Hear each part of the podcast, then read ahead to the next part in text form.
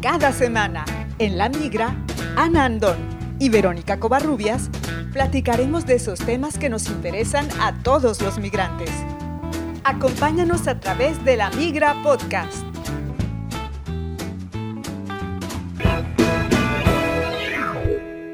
Bienvenidos al episodio 27 de La Migra Podcast. Cada una de las situaciones que pasamos como migrantes nos dan nuevas herramientas para vivir nuestro día a día. Las huellas del tiempo se convierten en arrugas, pero ¿dónde se ven las arrugas en el alma? En esta emisión platicaremos acerca de esos cambios sutiles en nuestra personalidad que naturalmente se van dando cuando nos integramos a la nueva cultura. ¿Ya no recuerdas cómo eras antes? ¿Cuántas veces escuchaste, no cambies nunca? Cada vez que viajas a tu país de origen te dicen, ¿cómo has cambiado? Nosotras somos Verónica Covarrubias y Anandón. Quédate con nosotras. La Migra Podcast.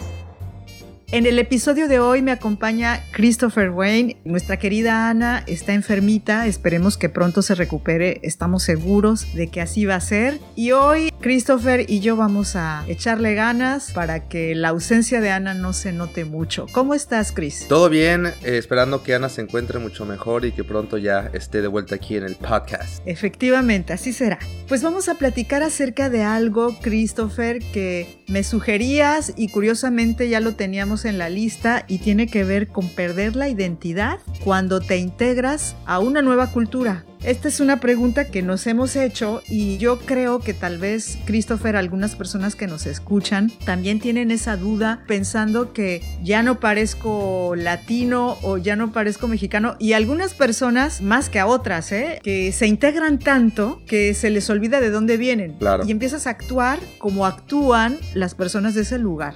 ¿A ti te ha pasado algo así? ¿Cuántos años tienes viviendo fuera de México? Bueno, no tengo tanto y además viví antes como en culturas latinas, entonces era muy parecido. Pero aquí en el continente European, pues ya tengo tres años. Ajá. Creo yo que sí a mí me ha pasado y me he dado cuenta bastante. Pues la gente del norte de Europa es gente muy seca y gente que te dice las cosas como son. Hace poco me sucedió eso, ¿no? Que Ujú. eh, estaba en Bulgaria. Ahora salgo con una chica búlgara. Y normalmente ella habla español, le gusta mucho la cultura latina, vivió en España. Muy bien. Y me decía, oye, ves que tú no eres como que tan mexicano en ocasiones. ¿Por qué? Porque no me acuerdo qué tiró ella, como en la calle, pero algo que era biodegradable. Y le dije, no, eso no va ahí, tíralo a la basura. Ajá. Y me dice, pero oye, eso es biodegradable, o sea, no pasa No, no, no, eso no va ahí, tíralo a la basura. Ese no es su lugar, la basura es su lugar. y en un momento dije, ok, eso sí es muy del norte de Europa, que es no. O sea, no discutas ni siquiera, ahí no es su lugar, aunque me quieras dar excusas, eh, ahí no es su lugar, ponlo en su lugar. Es decir, tú sientes que sí has adoptado algunas características de las personas de esta región Claro. donde tú estás desde hace tres años. Sí, sí, sí, porque aparte pues aquí casi no hay tantos latinos y obviamente creo yo que hay que agarrar lo bueno, ¿no? Muchas de las tradiciones, bueno, son tradiciones, más bien es la forma de vida del norte de Europa, obviamente no todas, trato de seguir siendo bien mexicano porque pues son mis raíces y la verdad es que me gusta el desmadre mexicano, pero sí hay cuestiones en las que creo yo que es bueno adaptarse a esa forma de vida y ser como ellos. Me refiero, por ejemplo, a la puntualidad. Aquí no se ve nada bien la impuntualidad. Si es como que, ¿por qué estás tarde? Aquí no hay excusa de que, no, carnal, es que fíjate que en el metro, pues, eh, mi, una viejita se puso a pelear con un viejito y lo pararon. O sea, aquí sí no hay ninguna excusa del estilo. Y claro, incluso los autobuses llegan a tiempo, si lo pensamos, ¿no? Por lo cual, eso es algo que he aprendido mucho y me han dicho que me he vuelto muy puntual, irónicamente. Oye, pero tú dices que tú lo haces de manera consciente. No. Pues eso te entendí, que decías, Ok. yo creo que sí hay que tomar estas actitudes que son positivas, pero no todas las personas podemos hacer esa reflexión, yo creo. No, esto fue un ejercicio que hice hace poco porque me di cuenta y esa chica me mencionó eso. Me dijo, es que tú a veces no te comportas tan mexicano. O sea, sí te gusta hablar como mexicano, sí, me dices, ¿qué pasó? ¿Qué pasó, cañada? No, pero Ajá. No te comportas totalmente como los latinos que yo conocí en España. Ella es búlgara y me dijo, tú no te comportas totalmente, tú tienes pues otra forma de comportarte. y entonces me puse a analizar eso y dije, claro, tiene sentido. Ya, bueno, España y el norte de Europa, donde tú estás, pues también es diferente. Entonces, si un latino llega a España, muchos seguramente nos escucharán desde allá. Claro. Pues encontrará que sí hay muchas diferencias, pero que tenemos la misma lengua, Sí. pues que hemos heredado también, porque hay que decirlo, cosas de ellos. Sí, sí, sí. Y que se integraron a nuestros países. Entonces creo que es un poquito diferente que estar en Estonia o estar en, Francia. en otro continente. Sí. ¿Y a ti qué cosas de los franceses te han tocado adaptar? Fíjate que me da risa porque desde mi punto de vista no he adoptado nada. Mm, Pero mi marido, que es francés, ujú. siempre me dice con algunas situaciones que nos pasan, eres más francesa que yo. Interesante. Y bueno, y lo dice él que es francés, ¿eh? Eso es bastante, sí.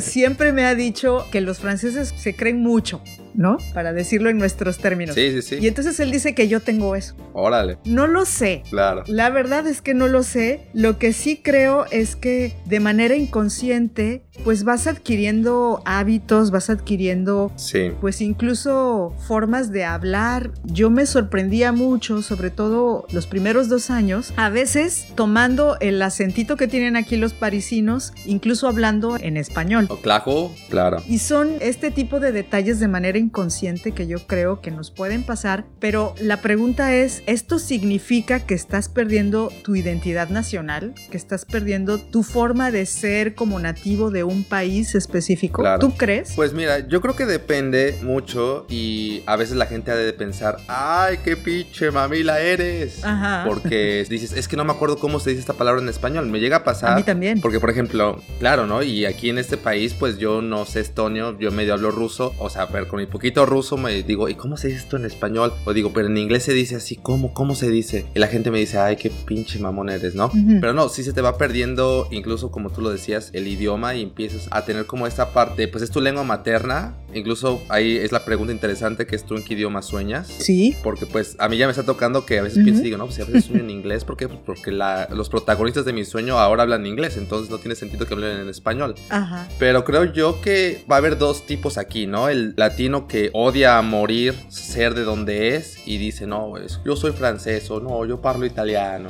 ¿no? Ajá. Y va a haber el otro que adopta sus tradiciones mucho más. Creo que eso pasa mucho en Estados Unidos más que en Europa. En Europa sí tenemos como que el síndrome de que, ay, no, ya no soy latino, ahora soy European. Y creo yo que es hasta donde tú lo quieras permitir y hasta donde tú tengas arraigada esa cultura, ¿no? Que tanto te regaron esas tradiciones. En mi caso, pues fue bastante. Y pues para mí es- ni siquiera las quiero perder porque a mí se me hace súper interesante y súper divertido ser latinoamericano y en específico ser mexicano. Creo que te ayuda muchísimo a adaptarte a casi cualquier environment. Ambiente. Exactamente, ese es el ejemplo perfecto.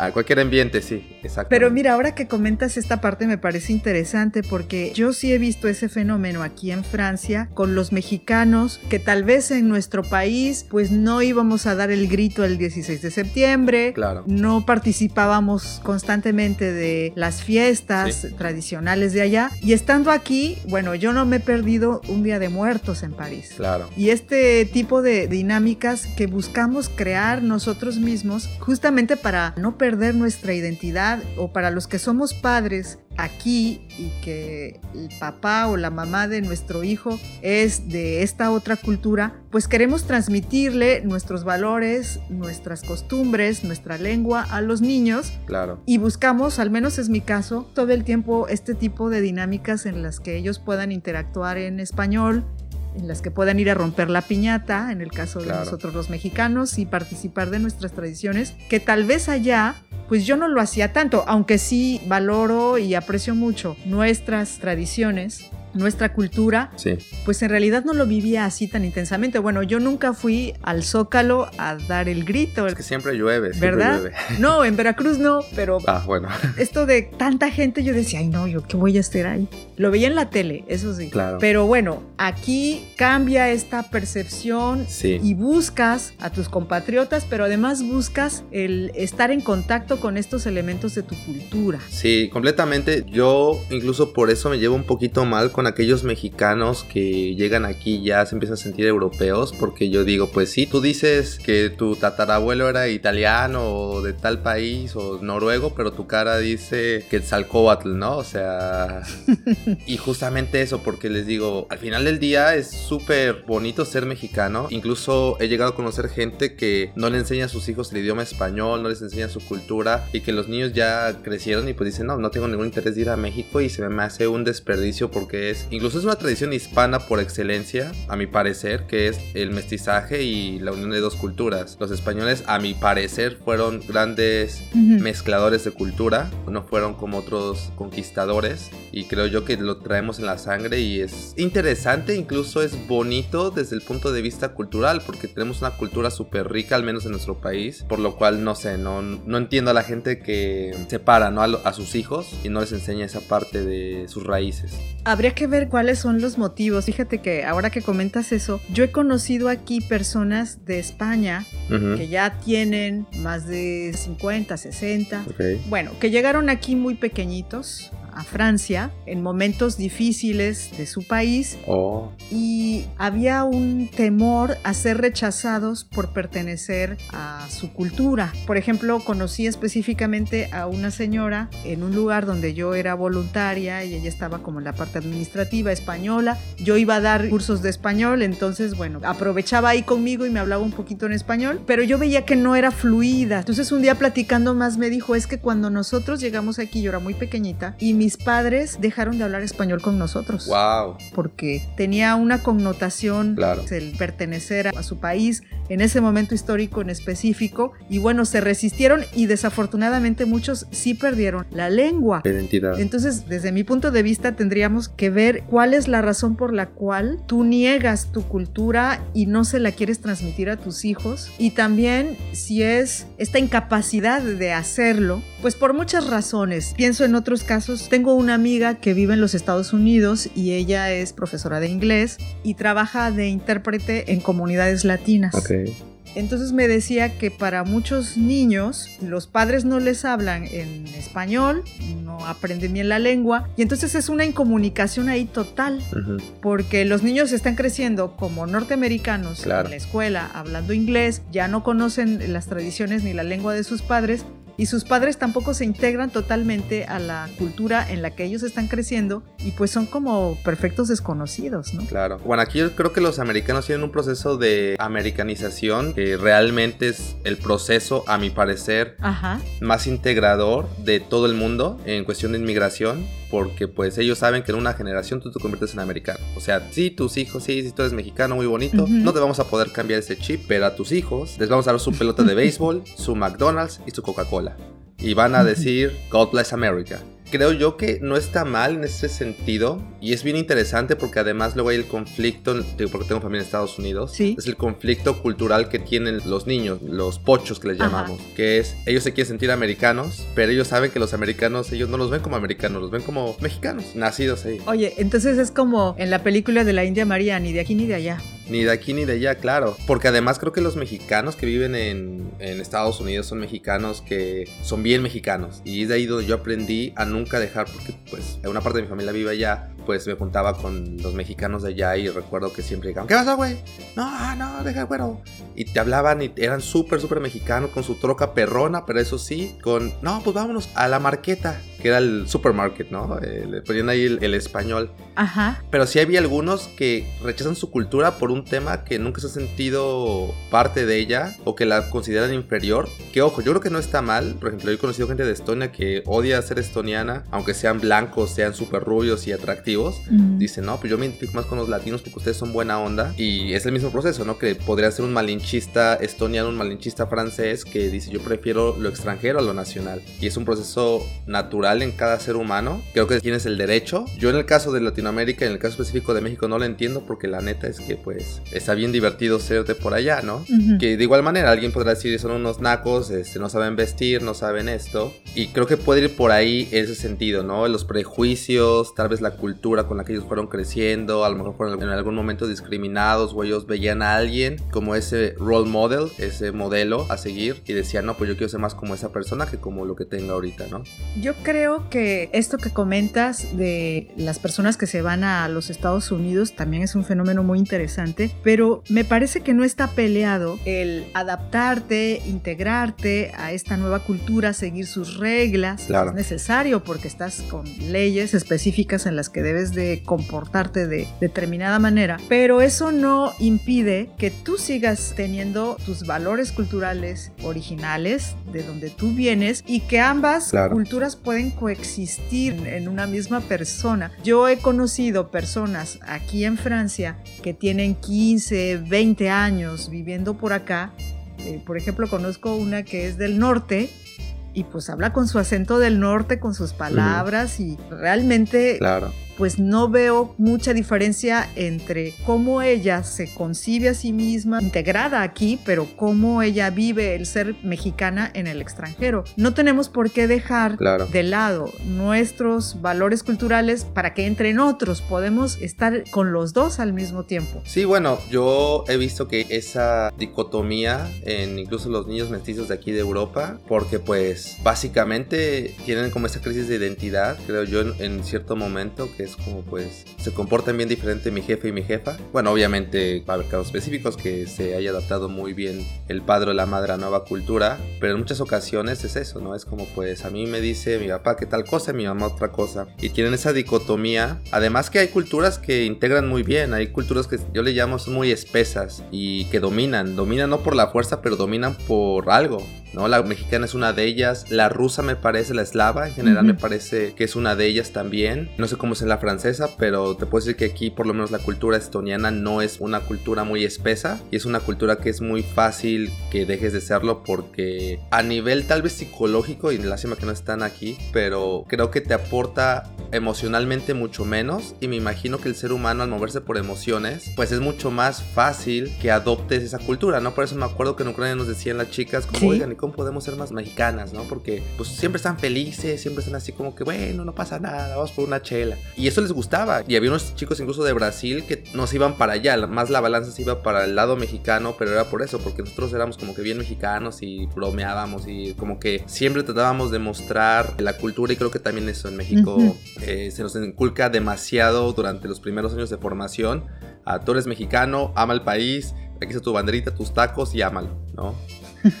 No sé qué tanto es así, pero la verdad es que tenemos mucho orgullo de identidad en general. Y me decías Sí. cómo es la cultura francesa con tus palabras, espesa o no. Yo creo que sí lo es, pero también creo que para muchos mexicanos que estamos aquí no es tan fuerte como para que pierdas pues el gusto por ir a comerte unos taquitos o por ir a romper una piñata en la fiesta. Yo conozco, por ejemplo, una persona Claro. aquí en Francia que se dedica, y varias, eh, creo, que se dedican a elaborar piñatas, porque hay un consumo de ellas, no solo por la comunidad mexicana y latina, sino pues también es algo que llama la atención y que pues estos países integran a su cultura Seguro. también. Es más, nosotros aportamos desde el ser migrantes partes de nuestra identidad a esta nueva cultura también. Sí, sí, sí, sí, en efecto. Pero creo yo que es justamente lo que te decía, que es, ven que nos divertimos, estamos sonriendo y eso, ¿por qué le están pegando? Pues no sé, güey. ¿Y por qué el...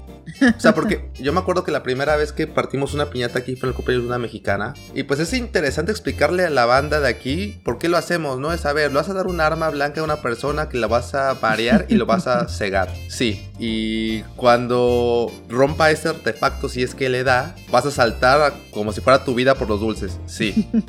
Pero algo que aparentemente no tiene lógica cuando en la práctica ven qué tan divertido es, cómo nos estamos riendo, ellos dicen, pues yo quiero tener ese nivel de felicidad y estos güeyes no les importa si todos lo vemos como, ay, qué mendigos raros son estos, ¿por qué le están pegando algo? Creo yo que por ahí va, y es lo que por eso me refería a la cultura espesa, que es, tenemos ese tipo de pequeñas cosas que son raras, pero con el nivel de energía con el cual compartimos esto, como que integra y dice el European, oye, pues ¿por qué no tratamos? No, vamos con los mexicanos o con los latinos o con tal, porque siempre nos la pasamos bien ahí. Creo que es por ahí, y me imagino además que es un negociazo hacer una piñata en París, no sé en cuánto, bueno, en Francia, me imagino que están carísimas. No he comprado todavía, pero sí, sí son carísimas. Piñositas, pues sí. Para romper. Carísimo de París, como dicen por allá. Pero sí, fíjate que yo tuve una experiencia cuando trabajé por primera vez como maestra de español aquí en una secundaria y con los más chiquitos se me ocurrió que hiciéramos una piñata. Órale. Pregúntame si yo sabía hacer piñatas, o sea, en mi vida. Pero bueno, es una de las cosas también que uno aprende, Claro. ¿verdad? Cuando te vas lejos. Y fue una experiencia realmente muy interesante porque los niños, de entrada muchos, pues nunca en su vida habían participado en una piñata. Lo habían visto porque aquí te venden la piñata así, que es como un burrito de colores, así, muy chistoso. Sí. Pero pues la ven y en realidad no comprenden bien la magia de la actividad, ¿no? Sí, sí, sí. Entonces, pues ya, yo les expliqué y fue muy, muy lindo, pero Claro. en algún momento, independientemente de mi explicación, los niños, pues son niños, se divirtieron, se aventaron, se pelearon por los dulces, la rompieron. Todas estas cosas que pasan en una piñata en México, las vi con estos niños que de una manera casi intuitiva lo hicieron. Entonces, es tan contagioso, es tan Claro. divertido al mismo tiempo que nuestra cultura realmente es muy fácil apropiarse de ella y transmitirla y eso creo que nos ayuda a de alguna manera pues no perder nuestros hábitos, nuestras costumbres. Sí, sí, sí. Y creo que dice un punto muy importante que es muy fácil de adoptar la cultura. Ahí está el famoso, cuando fue el mundial, el hermano coreano, ya eres mexicano, ¿no? O sea, nosotros. Porque o sea, hay culturas que no te integran, o sea, que es de, no, güey, tú nunca vas a ser de mi país, güey, pero el mexicano es, ah, ¿te gustan los tacos? Ah, güey, es que tú eres mexicano en tu otra vida. A lo mejor tu abuelo, tu abuelo era mexicano, ¿no? Sí, pues bueno, podríamos contar un montón de anécdotas, pero ya para ir cerrando, finalmente sí puede pasar el integrarte tanto que cambies un poco. Yo creo que es Sí, natural también, sí. es natural porque de alguna manera te tienes que adaptar a esta nueva configuración, a este nuevo sistema, a nuevos códigos que llega un momento que en automático pues ya lo vives así. Sí. Y me parece que, pues si son aspectos positivos que te ayudan a crecer, que te ayudan a ser un mejor ser humano, bienvenidos. Sí. Igual que con nuestros propios valores nacionales, que hay cosas muy buenas y hay otras no muy buenas, como la puntualidad que tú mencionabas. Y si se te quita, pues qué bueno, ¿no? Claro, sí, completamente de acuerdo y creo yo que Latinoamérica nos da algo muy bonito que es adaptarse a casi cualquier cosa. A mí aquí en Europa y especialmente en Estonia porque estos se creen todo, ¿no? O sea, les digo, pues que no seas güey. O sea, a ti te dicen esto y ya, te la creíste. Y si, ¿qué tal si no? O sea, o sea, suena, suena ridículo, pero, o sea, se me hace a veces que son muy inocentes porque no hay esa malicia y yo sé que es por buenas razones, pero que no hay esa malicia también tiene un lado negativo. Por ejemplo, cuando van a cruzar la calle, nunca se fijan. Ellos creen que de verdad el coche siempre va a parar. Y les digo, ¿y si no qué? A lo mejor, pues venía por el teléfono, o le estaba dando un paro cardíaco, o a lo mejor es pendejo, ¿no? Sí, fíjate que eso también pasa aquí. Ahora que me preguntabas si yo he adoptado algunos aspectos de acá, sí, yo sí tengo eso, fíjate. Yo en Veracruz, no hombre, hasta el cielo tenía yo que ver cuando me cruzaba una calle, no me vaya a caer algo de arriba, a la derecha, a la izquierda, abajo, sí, arriba. claro, y aquí sí, yo sí, me paso como como, burrito. Ahí voy en las rayitas y me paso. Porque yo sé que se van a parar los coches, pero tienes razón, no siempre. Pero bueno, yo estoy totalmente de acuerdo y creo que sí, para cerrar, eh, hay que tomar lo bueno de cada cultura y hay que pues poner una balanza y decir qué me sirve para la vida y qué no. Y es el proceso del inmigrante, que es pues adaptarse, Adaptarse o morir. adaptarse o morir. Muy bien, nos despedimos. Christopher, muchas gracias por acompañarnos en el próximo episodio. Pues por acá estaremos platicando con Ana Andón también. Esperemos que sí. Así que pues un saludo a todos los que nos escuchan. Síganme en mis redes sociales como siempre haciendo el marketing. Altair9 en Instagram o en mi canal de YouTube Christopher Wayne donde subo historias locochonas de mis viajes aquí por Europa. Siempre quejándome de la comida y de los precios tan caros. Bueno, eso es normal de donde venimos. Muchas gracias y nos vemos pronto, Chris. Nos vemos. Hasta luego. Gracias también por enviarnos sus comentarios, sugerencias de temas a nuestro correo electrónico lamigraparis@gmail.com. Nos encuentran en nuestras redes sociales como La Migra Charlas entre Migrantes. Que la pasen muy bien, gracias y hasta la próxima. Chao.